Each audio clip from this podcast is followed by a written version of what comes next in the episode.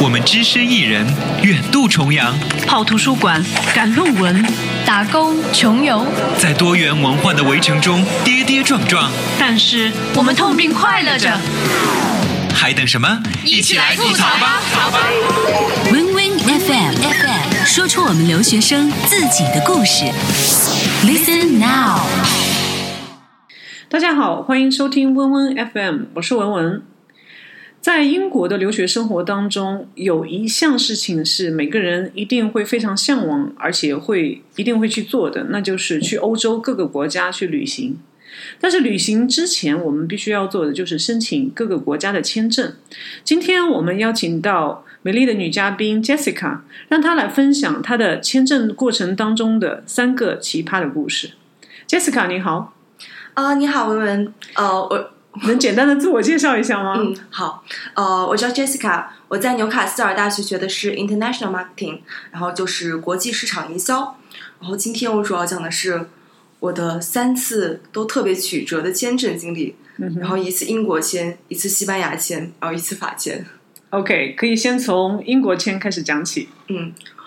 我英国签当时，呃，就是签证官给我的签证是说我整整就是晚了一年，嗯我是在去年的九月十五一一五年的九月十五号，嗯哼，应该是得到签证的，但我的签证时期是一六年的九月十五号，嗯哼，呃，整整差了一年。对，对，也就是说。他认为我应该是今年去留学，而不是去年去留学。所以是签证官把时间搞错了。对对对，嗯，呃，当时呃是这样子的，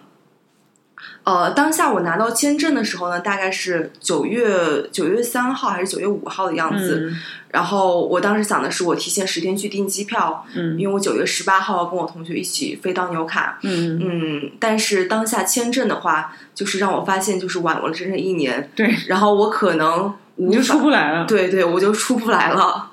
呃，然后当下，因为他一般的工作时间，他会告诉你大概是要十五个工作日。嗯哼，如果是三个星期的话，也就是说，我大概可以在九月二十七号，嗯，也就是说，大概等到学校开学的时候，我就可以过来。但是我提前是已经跟我同学就是预定好了这边一个星期的呃住宿也好啊，就是各方面朋友的接机啊，就已经全部准备好了。然后当下我就觉得就就很很担心，就是会遇到那种呃，就是没有足够的时间去适应学校，嗯然后一来呢就要去忙去准备开学，嗯然后就无法应对那个情况。嗯所以你内心比较担心的是，呃，一个是到这边来的时间，还有你金钱上的损失，包括你之前已经定好的所有的这些。那你同时一起的那个那个朋友，他他是不是也会有一些反应呢？嗯，对他当时的话，他当时就说大不了他一个人去，但是他一一个人去的话，然后他就他其实有做好很多其他准备，他比如说他很早的去跟那些呃就是同一个学学校过来要飞的人，就是呃认识一些朋友，就是同一架飞机的，嗯然后就说保证他到时候有一个人就是互相照应，OK，呃，然后当然了，他还是觉得就是就是当时他听到这个消息，他也很崩溃，嗯因为就是我我之前没有想过签证官会出错误，对，我觉得是应该是所有人都不会想到的事对。对。然后我当时的中介他还跟我说，呃，我当时问他我要怎么处理，他跟我说。他跟我就是列了几个处理方法，说比如说寄回北京，嗯然后或者说寄回我当时在申请的武汉大使馆，嗯然后他也跟我说，这是在他们那个工作经历里面也没有遇到过的。嗯哼，当时网上各方面的信息也特别少。然后我就觉得就真是踩了狗屎。所以后来是是怎么样处理的？呃，后来我是把东西就是跟武汉那边的签证中心交涉，嗯，然后他把我的东西就直接寄到了北京大使馆。OK，嗯，我当时本来还想去，因为中间大概可能他最后大概是花了十天左右的样子寄还给我。嗯，我中间有一直想去打北京大使馆的电话，嗯，但是我发现就是我我有尝试打过，就打不通。然后第一就是话费可能就是十块钱一分钟，然后第二又打不进去，对，然后就那段时间就特别忐忑，嗯然后我爸妈爸爸妈也没有办法。因为他们也觉得就是呃，就是没有当下没有解决的方法，我也不能急着收行李，我也不能急着订机票，我就天天看机票涨，然后最后也没有办法，因为就是无法预测到自己大概什么时候能飞对能到学校，然后包括我想或者说更惨一点，会不会就是直接错过开学，然后来了之后会不会大家就已经开始上课了？OK。所以后来事实上是你大概是什么时候飞过来的？呃，我大概是呃十五多长时间你拿到这个哦？我大概是呃十天左右。OK，就是我等十五号我拿到了签证，嗯然后十六号收拾行李，然后就是十八号就十八号的晚上就开始飞了。嗯哼，所以应该算是有惊无险，对吗？嗯，对对对，嗯，非常好赶。对对对，就可能比你原来预计的时间要短了很多。嗯，嗯，那后来第二段经历呢？第二段经历，第二段经历呢，就是中间就非碰上了一个非常奇葩的签证官。呃，因为你可以先讲一下你第二段经历是申请的哪个国家，是大概怎样一个背景？呃，我第二段经历呢是说我申请了我的西班牙申根签，嗯我当时去准备去西班牙玩然后但是中间碰到了一个非常奇葩的签证官，因为我们在一般申请材料的时候呢，我们都会去递交一些呃各种材料，它的官网上会有特别明细的说明，嗯说包括哪些材料，然后它也就说你这条材料上必须涵盖或者写清楚哪些范围，嗯哼，但是呃是签证官去决定你这个材材料是否有合理性，嗯，然后我们去递交材料。呃，当时我递交的有一项，他觉得我的可能让他产生质疑的是我的银行流水，嗯哼，呃，我的银行流水是要去在我们当地银行打出来，呃，然后去找银行的，嗯去去分行找银行工作人员去盖章。嗯哼，呃，英国的银行呢，一般是分为两个账户，一个是学生账户，一个是储蓄账户。它的要求是说，要求你的学生账户有大概有足够的财力去能证明自己有那个经济实力去进行旅游。然后储蓄账户的话是一般不要求出示的。呃，然后因为我一般我怕我的学生账户会产生银行卡的盗刷，然后我就会在里面存特别少的钱。嗯哼，嗯，然后当时那个工作，我把这个银行流水，就是大概是当天我去申请的时候，我提前一天就可能转了几千镑到我的学生账户了。当时工作人员的话，就看到这个，就会对我这个突然的一笔大额的金钱的转入会产生质疑，然后他又要求我出示我的储蓄账户。呃，当下我是坐坐火车从纽卡斯尔去爱丁堡去办签证，呃，然后我当时想，我就在大概哦，我当时啊，我是当天我是早上就大概六点钟左右从纽卡斯尔坐火车坐了一个多小时火车去爱丁堡办签证。然后当下我就去想去找我所在的银行，在爱丁堡的支行去进行盖章，但是我当下就发现，就我所在的银行在爱丁堡没有支行，嗯哼，哦，当时他又有一条规定，就是必须盖章。我当时我大概就是找的谷歌地图，大概就是连续跑了一两个小时，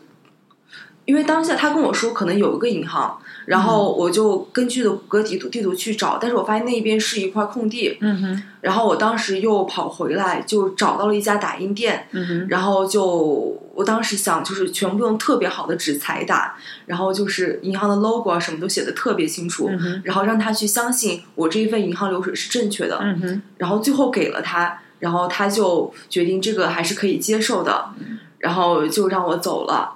嗯，其实当下我特别恐惧的是，因为在我在我之前发生了一件事，嗯就是我前面的那个人他在进行申请的时候，这个这个大使馆他的签证官他是不设置找零的，嗯，而且他的那个签证费用规定特别仔细，比如说是四十二点九八九八磅，嗯哼，他会要求你把呃九十八九十八 P 全部给他。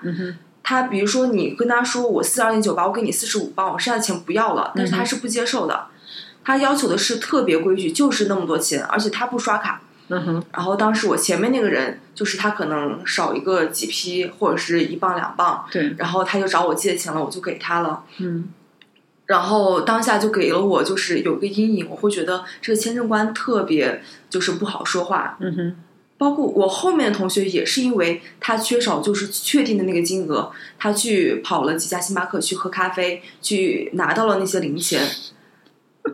去去满足签证官要求，对。对金钱特别仔细，他就他就是有一种概念，就说我是签证官，我一分钱都不贪你的，然后就说要求要求保持他的清誉，当时给我的概念是这样子。对对对，好，呃，还有一件另外特别奇葩的事呢，嗯就是我那个同学呢，就是跟我一起去的，呃，他因为来了英国之后胖了十斤，他的照片要求是说是你最近三个月的照片，，OK，就说能证明就是是你本人就行了，要最近三个月。OK，他当时确实是三个月拍的，但是他可能在那三个月胖了十斤，然后签证官就说：“哎，你这个样子就两个人根本就不是一个人。OK 然后今天当天早上我们又是六点钟出发的，他可能还没来得及化妆，OK，然后最后签证官就说你的照片要重新照，然后他当时也是去跑了当地的一家，不过照相还是挺普遍的，嗯。然后就找了个照证件照，对，然后去拍证件照，然后当下他也是说是他拍的这是最丑的一张证件照，然后最后就拍过去了，嗯。然后签证官就最后接受了，嗯然后我们当天上午是九点半过去的，然后我们最后就十二点半才弄完，然后当时也觉得嗯，你们这个确实蛮折腾的，对，特别折腾，对，然后我们当时都感觉从来没有遇到过要求会这么，就是我我我在我四十二点九八 P 就是四十二点九八 P，一分钱也不会多，一一分钱也不能少。是是，所以后来呢？后来还还有一个是法签，对吗？哦对，呃，还有一个法签呢，就是同样也是在爱丁堡办的，嗯。因为我也是要坐火车，就是可能早上六七点坐火车，嗯然后要有足够的预留时间，可能会找不到位置，嗯然后我当时就到了。呃，在就到了那个法签的那个中心，嗯哼，我当时去了之后呢，有一项是要求，有一项文件是要求是我的旅游保险。嗯。呃，我因为我当时买了一年次的保险，我用同样的保险去申请了西班牙签然后那个签证官认为没有问题。嗯。当我用同样的材料去申请法签的时候，他就觉得我的材料是有问题了。嗯哼，因为本来就是说它的保险条款是有三十多面，嗯然后三十多面的话，它我只打印了它呃官网上要求的覆盖的部分，嗯哼，然后之前的人也说，就是只要你要求的覆盖那一个区域就可以了，因为其他条款可能大大小小的保险公司都是类似的。嗯哼，嗯然后我当时就给了他那一份，然后他当时我的保险的覆盖区写的是欧洲，OK，然后工作人员就跟我说，他说你这个欧洲可能不一定跟我的这个你申请的法国有点区别。我当时想说，我说虽然最近在闹那个英国脱欧是吧，但是嗯。我觉得不管怎么样，法国还是金属，不管是欧盟也好，对欧共体还好，欧洲也好，都是属于的。对，然后他，但是他给我解释说，他说，呃，欧洲是一个历史概念，然后他又跟我讲了一堆什么什么什么，然后我最后的话，我我当然我事后去查过啊，嗯。就是说欧洲主要有三个概念，第一个可能就是说，呃，包括整个什么大西洋啊，什么地中海区域；第二个说就是指的欧洲；第三个就是说整个欧洲不包括英国，哦，OK，然后还有就说可能是指的欧盟。但是当时他那个说法还是让我就亲自起来特别奇葩。嗯然后当时还下一步问我说：“哎，你刷不刷卡？”然后看了一下数字，就八十八十九磅的样子。然后我来回早上来回的话就也折腾了。你这个刷卡是刷的是保险，还是说去办这个签证哦，的办签证？OK，就是各种服务费、签证费，还有你的快递费。嗯然后八十九磅，他说你刷不刷？然后我想了一下，就是如果我下次这次不成功，下次再来预约的话，就是可能跟不上、赶不上我即将的出行的流出行的行程。嗯哼，然后我就想刷，然后一笔刷下来之后，然后最后还特别焦虑，问他，哎，我说这个东西真的会影响我的签证吗？嗯，他说，呃，应该没有问题吧？他说，但是这个也不好说，就看签证官怎么说了。